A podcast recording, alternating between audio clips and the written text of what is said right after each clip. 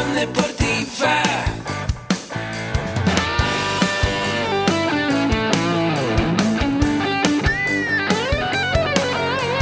Yo soy Ahmed.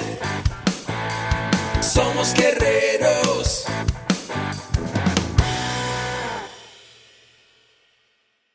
Hola, bienvenido a la Asociación Mexicana de Educación Deportiva.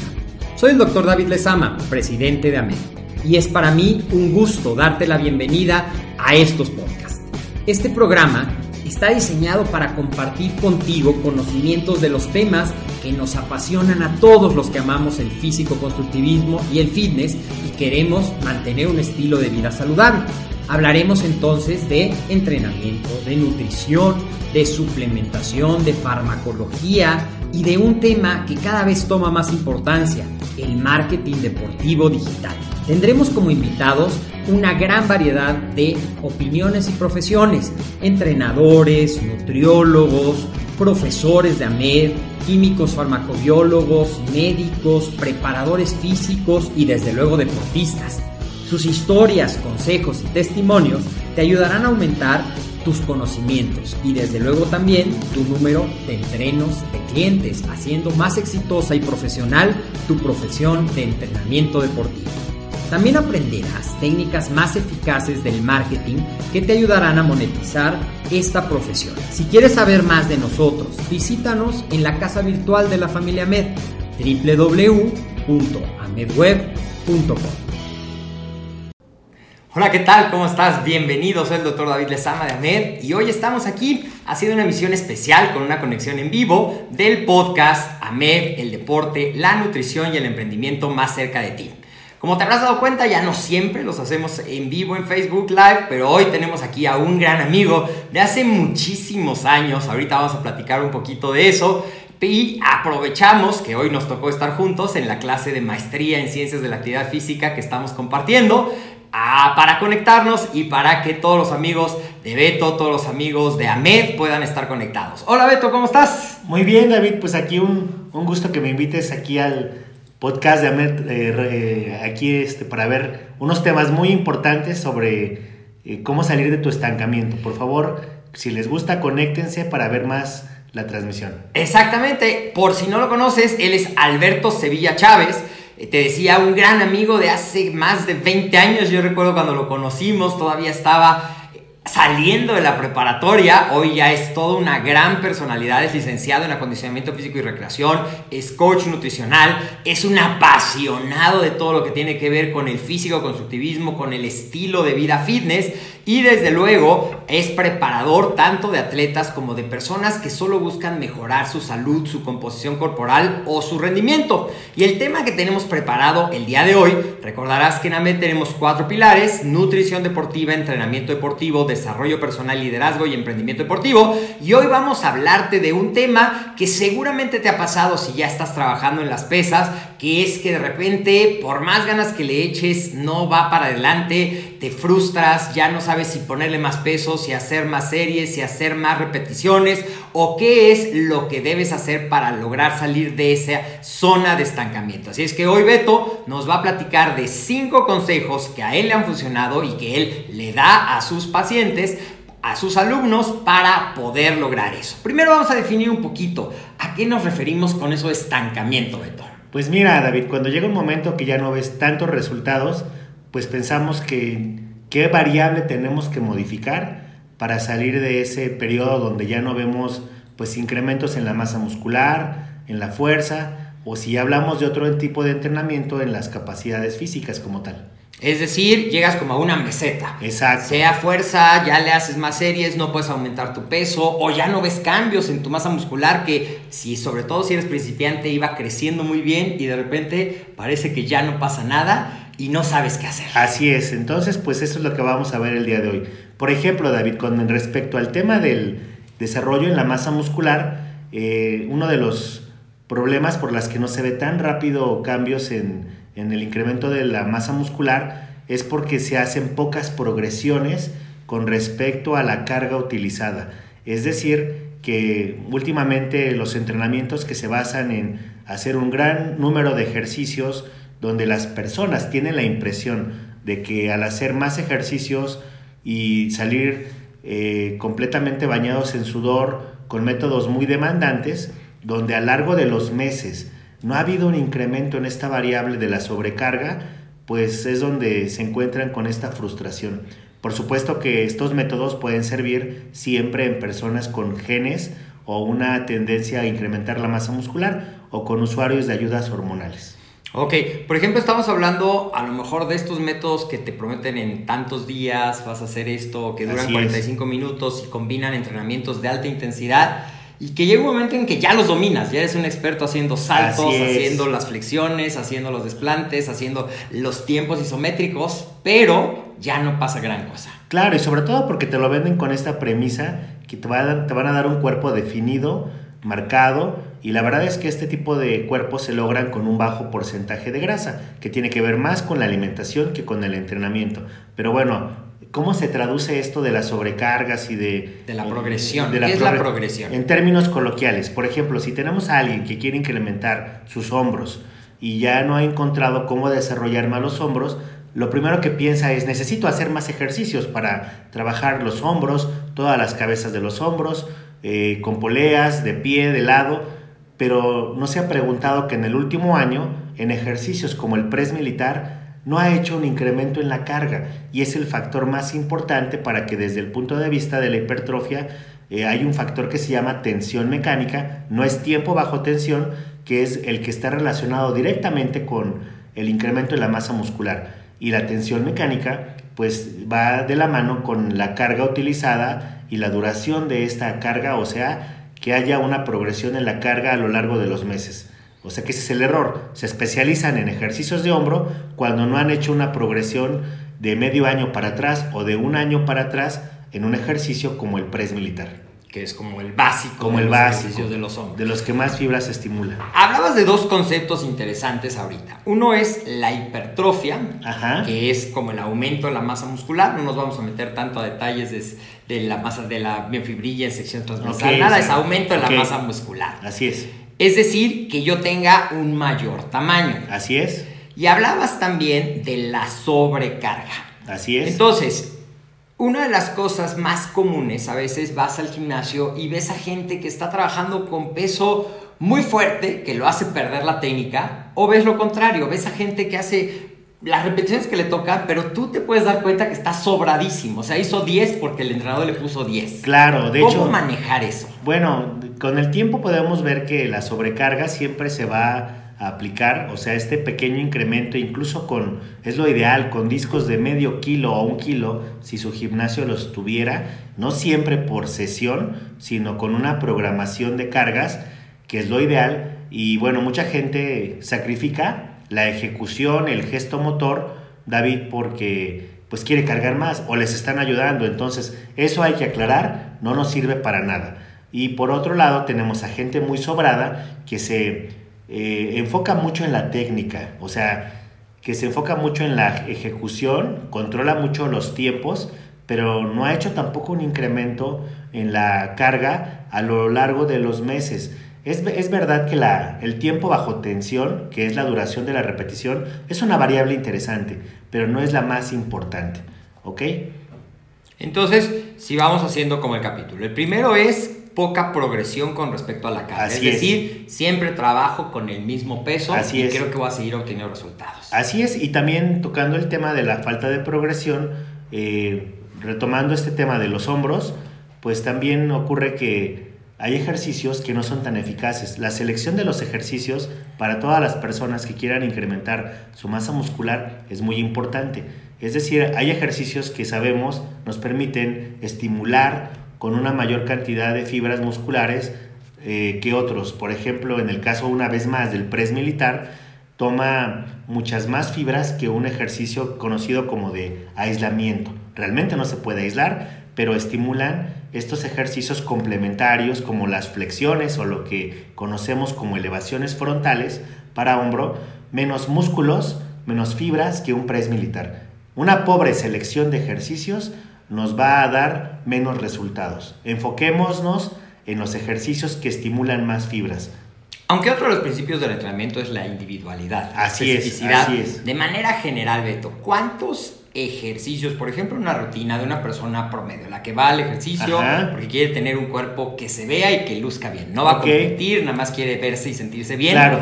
¿Cuántos ejercicios por grupo muscular serían los que tú recomendarías? Incluso un ejercicio por grupo muscular sería el ideal, pero hecho con una ejecución excelente, o sea, los ejercicios que puedan hacer las personas como el press militar, los remos, los jalones, para la espalda por supuesto, un ejercicio que nos permita empujar como un press militar o un press de banca y para el tren inferior puede ser una sentadilla, un leg press o un peso muerto.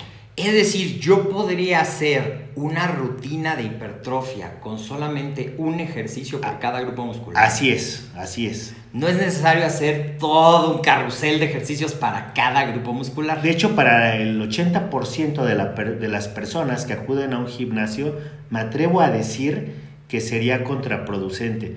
¿Por qué los mandamos entonces los entrenadores y, y mis y, mis clientes, mis alumnos lo saben. ¿Por qué agregamos más ejercicios? Porque sería muy aburrido hacer solo ejercicios multiarticulares, básicos o compuestos. La verdad es que el entrenamiento de fuerza por sí ya es aburrido.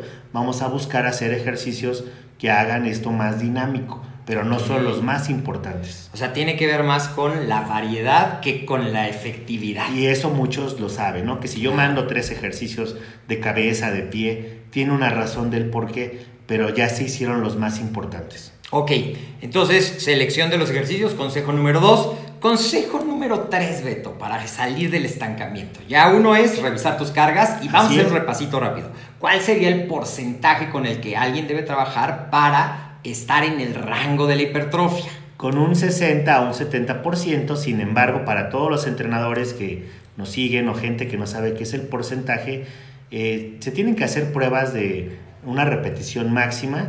En la práctica esto es muy poco eficaz. En la práctica encontramos principiantes que tienen un gesto motor o una ejecución pobre y no es recomendable. En la experiencia uno ve que lo que se dice en los libros de texto no aplica. No podemos poner a una persona que no sabe hacer una sentadilla a sacar el máximo en la sentadilla.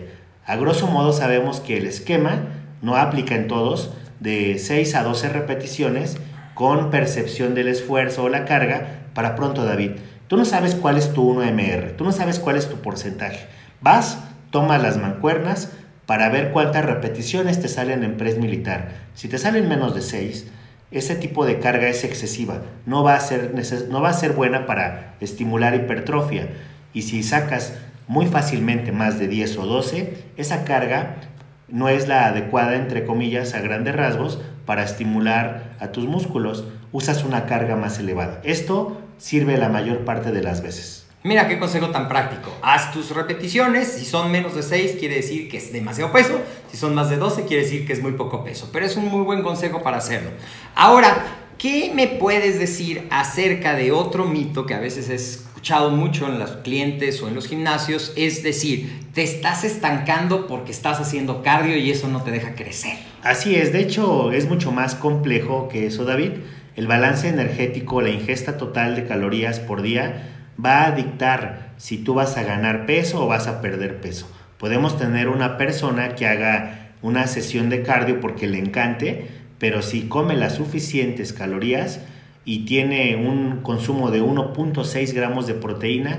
En cuanto a la nutrición, para poder generar hipertrofia, los factores más importantes es determinar tu requerimiento de lo que tú necesitas para mantener tu peso, incrementar unas 200 kilocalorías o calorías para que haya un incremento en la masa muscular. Tomas en cuenta, si haces cardio, el factor de actividad física y a eso ya le agregas las calorías para que aunque hagas cardio, tú vas a estar en superávit calórico y va a haber un ambiente propicio para incrementar la masa muscular. ¿Ok? O sea que realmente si hay una indicación, David, por la que la persona tenga que hacer cardio, porque para su salud metabólica, para que sus órganos, el, bueno, el corazón, las arterias, venas, eh, reciban este aporte de nutrientes, hay que dejarlo.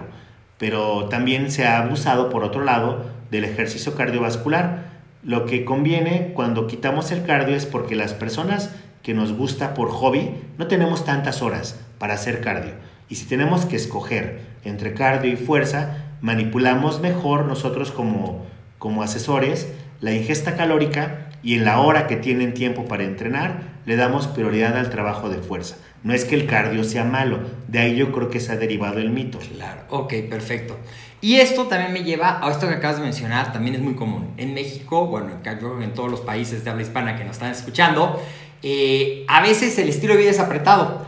Es decir, te encanta, pero tienes que robarle tiempo a tu día para que te dé el espacio para hacerlo. Y hay gente que piensa que se estanca porque no hace lo suficiente. Es decir, le han dicho, es que tienes que entrenar más tiempo. Así es. Creo que ese es otro mito. Así más es. necesariamente no es mejor. Exacto, o sea, aunque la cantidad total, David, de repeticiones realizadas por sesión se le llama volumen de entrenamiento, eh, puede a grosso modo dictar también la, el tipo de estímulo, en ocasiones hacer suficiente de los ejercicios más importantes evita que tú no tengas esa sensación o impresión de que estás viendo resultados. Por ejemplo, tengo muchos clientes que solo tienen 30 minutos para entrenar efectivos y 10 para un calentamiento por día. Nos centramos en este caso en hacer uno o dos levantamientos de eh, grupos musculares muy importantes. Por ejemplo, hacemos un día puro peso muerto, otro día pura sentadilla, otro día puro press militar, otro día puros remos, solo con 30 minutos. Y esto con las debidas progresiones en la carga permite que ellos incrementen la masa muscular. El problema se debe a que un error este, que también hace que no veamos cambios es copiar rutinas de nuestros modelos a seguir. Los modelos a seguir, los influencers, los fisicoculturistas, viven de eso y la mayoría, cuando hay un soporte hormonal y una genética que facilite el desarrollo en la masa muscular, puede hacer posible que ellos entrenen más tiempo y vean resultados. Pero la realidad es que no es necesario entrenar tanto tiempo. Es decir, con un entrenamiento de entre 30 y 45 minutos, ¿puedo lograr ese cuerpo que tantas ganas tengo de tener marcado y musculado? Así es, porque el cuerpo marcado y musculado va a haber tiene que ver con la alimentación, no con el entrenamiento.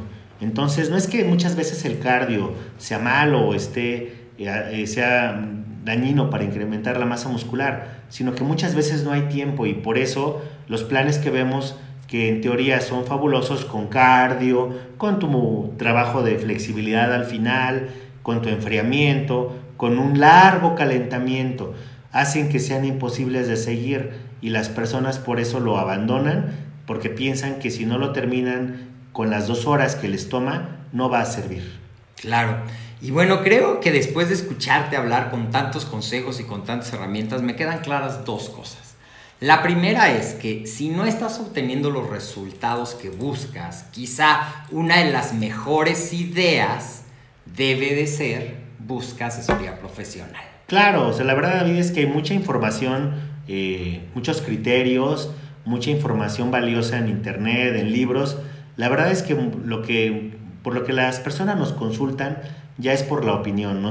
nuestra opinión, qué les recomendamos, eh, todo es válido con respecto a en qué momento tú lo quieras aplicar en tu persona. Me refiero a que eh, no siempre va a ser válido incrementar las cargas, no siempre va a ser válido entrenar corto y, con, y conciso, a veces vamos a tener que hacer lo opuesto y es el criterio por el que muchas personas nos consultan.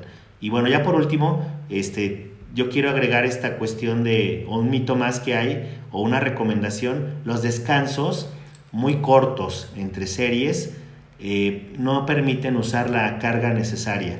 Muchas ocasiones, y yo por años recomendé David, descansos entre series cortos de 30 segundos, la realidad es que la percepción del esfuerzo o la gente que hace descansos cortos siente que se esfuerza más, que es más dura la rutina, que está más complicado el plan. Y la realidad es que este tipo de descansos tan cortos no permiten hacer progresiones. Tiene que ver con el sistema neuromuscular. Tarda más de un minuto o dos en recuperarse por completo. Entonces ahora muchos de mis planes que recomiendo en series normales donde no alternamos, se llaman series rectas, tienen descansos de 2 a 3 minutos. Son largos y aburridos, pero les permite, aparte de tomarse su foto en, en Instagram, les permite que su sistema neuromuscular se recupere y puedan usar la carga adecuada. Claro, su sistema neuromuscular y su sistema de producción de energía. Claro, claro. Perfecto, entonces vamos a hacer rápido, ya nos tenemos cinco consejos y le vamos a pedir los consejos finales porque vamos llegando al final de esta emisión. Es revisa tu progresión. Uno de los puntos por los que puedes estar estancado es que haces una progresión inadecuada, pocas progresiones con respecto a la carga, mucho tiempo usando el mismo peso.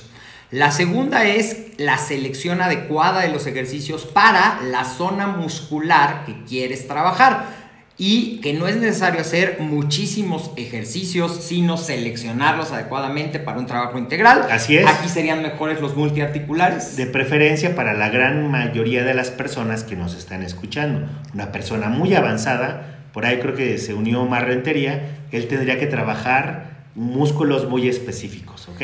Claro, muy bien. eh, saludos Omar, por cierto, un gran campeón. Saludos Víctor, saludos Carlos, saludos a toda la gente que está aquí. Saludos Julio, saludos Maricruz, saludos Agustín Alarcón. Es decir, nos da mucho gusto a pesar de que ya no es una tradición que cada vez que hacemos un Facebook Live la gente responde positivamente. Eh, tenemos entonces también revisar la ingesta calórica. Decías algo muy interesante. Eh, si tú quieres crecer no solo de tamaño, sino también de peso, ah, tiene que haber una superávit. Superávit calórico. Y nos decías más o menos 200 calorías de forma general, ya sabemos Sí, de lo hay- que consumimos, e incrementar 200, y es que muchas personas se concentran en comer más proteína cuando realmente el excedente calórico, una vez que se cubre el 1.6 gramos, muchos lo redondeamos a 2 por cuestiones prácticas, gramos de proteína por kilo de peso, ya nada más hay que consumir más calorías. Claro. Más no es mejor. Es decir, se puede trabajar efectivamente con 45 minutos. No copies rutinas. Las rutinas deben de ser individuales para tu objetivo. Y un punto que se me hizo muy interesante porque es muy común que lo ves y corren y van para uno, van para otro. Los tiempos de descanso deben de ser adecuados con un mínimo de... De 2 a 3 minutos para el factor más importante que es la tensión mecánica. Hay otro mecanismo por el cual el músculo puede crecer, eh, David, que se llama estrés metabólico. Ahí los descansos son más cortos, como cuando alternamos, como en las super series, como en las series gigantes. Sin embargo, este otro mecanismo es un poco menos eficaz que la tensión mecánica. No estoy diciendo, ojo, que esté mal descansar poco. Sirve también. Sin embargo, es mucho mejor que tú te centres en ir haciendo progresiones y algo que evita que hagas progresiones son los descansos cortos. Perfecto, perfecto, muy bien. Entonces, si alguien está atorado, tendría que revisar estos puntos. Así es. Tómenlos en cuenta. Y finalmente, si alguien quiere, va empezando y quiere crecer, crecer, ¿qué, ¿cuál sería el mejor consejo que tú le puedes dar? Al que está nuevecito, bueno, ya conoce los ejercicios, ya pasó por, vamos a saltarnos, ya pasó por esa fase de adaptación al gimnasio.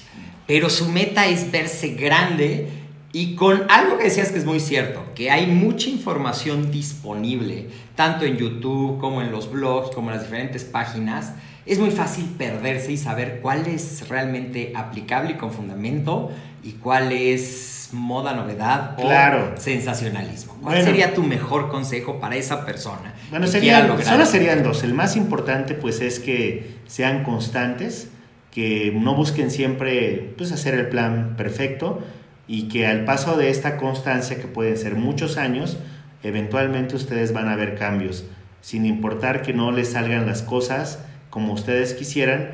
Y el segundo consejo, que si todavía encuentren a alguien que vaya al gimnasio, que tal vez ustedes muchos no nos puedan consultar, simplemente alguien que vean que va a entrenar, que no se dedica solo a vender productos, a eh, hacer recomendaciones sin fundamento, alguien que tenga más experiencia que tú entrenando.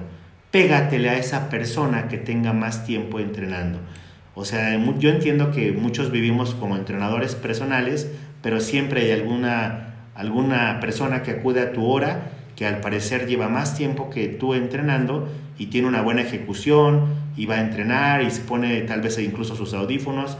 De la manera que ustedes puedan, acérquenseles. La verdad todavía existe esa camaradería de gimnasio, ya no es muy común, lo sé, pero sobre todo en las personas de gimnasio, pero si ustedes se le pegan a alguien que sepa más que ustedes, van a ver muy buenos resultados. Es el mejor consejo que les puedo dar. Busco un mentor. Un mentor, un guía. Perfecto. Y ya nada más para cerrar, podríamos estar horas platicando, pero tenemos clase. Claro. Eh, un mito que siempre dicen, que los abdominales se hacen en la cocina y que la comida es el 80% del resultado. ¿Qué opinas tú que tienes tanta experiencia tanto en la parte nutricional como en la parte de programación del ejercicio? ¿Cuál sería como la ecuación adecuada en tu percepción? Es que realmente demeritar el entrenamiento, o sea, no estoy diciendo que la nutrición sea el único factor importante, David, pero hemos visto durante años a tantas personas que se han puesto magras, que han logrado unos abdominales impresionantes, que ni siquiera hacen o saben ejecutar un crunch o un abdominal. A eso se refiere la alusión de que es más importante la alimentación que el entrenamiento, porque podemos ver en el caso opuesto personas que se matan haciendo cardio, se matan haciendo abdominales, pero no saben su requerimiento calórico y por ende pues no consumen las calorías, en este caso mena, menos, tiene que haber un déficit calórico, es el factor más importante y es lo que hace que las personas al consumir menos comida pierdan grasa corporal. Lo que pasa que durante años muchos observábamos que al tomar algún producto, que al hacer cardio, eh, se perdía grasa, pero siempre fue el déficit calórico, corroborado ahora muchas de mis preparaciones con mis alumnos, mis clientes que no compiten incluso, solo hacen trabajo de fuerza y si les encanta o les es divertido el cardio, lo tomamos en cuenta en la ecuación. Solo con la alimentación y trabajo de fuerza pueden lograr niveles bajos de grasa para mostrar unos abdominales impresionantes. Y es que David, tú sabes, hacer dieta baja en calorías es mucho más complejo que hacer más horas de ejercicio. No es tan divertido.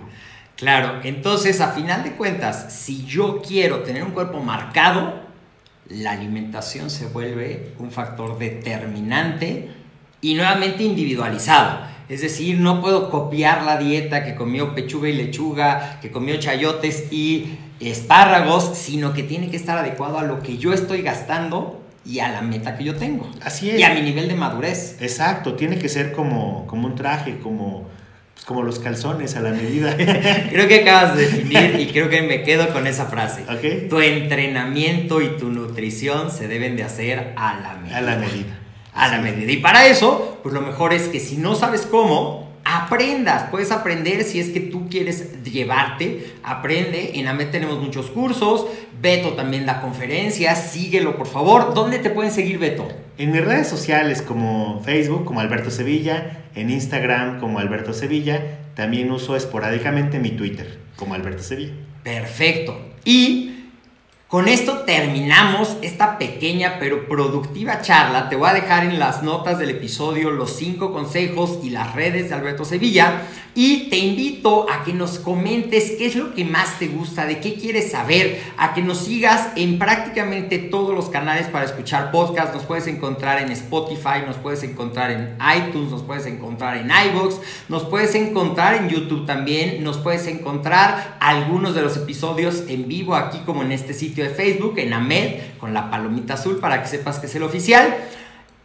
Y recomienda y comparte con todos. En AMED lo que queremos es hacer una gran comunidad de la gente que ama el fitness y que ama la vida saludable. Y Beto, pues son más, casi más, de 20 años, más de 20 años. Y van a ser muchos más. Otro día tenemos una plática pendiente para que nos platiques de un tema que yo sé que te apasiona y que nos va a poder enseñar mucho. Estoy hablando del ayuno intermitente que claro está que tan sí. de moda. Claro que ¿Compromiso? sí. Compromiso. Perfecto, Aquí pues eso espero. fue todo el día de hoy. Yo soy el doctor David de Sama y esto fue un episodio más de tu podcast AMED, el deporte, la nutrición y el emprendimiento más cerca de ti. Hasta la próxima.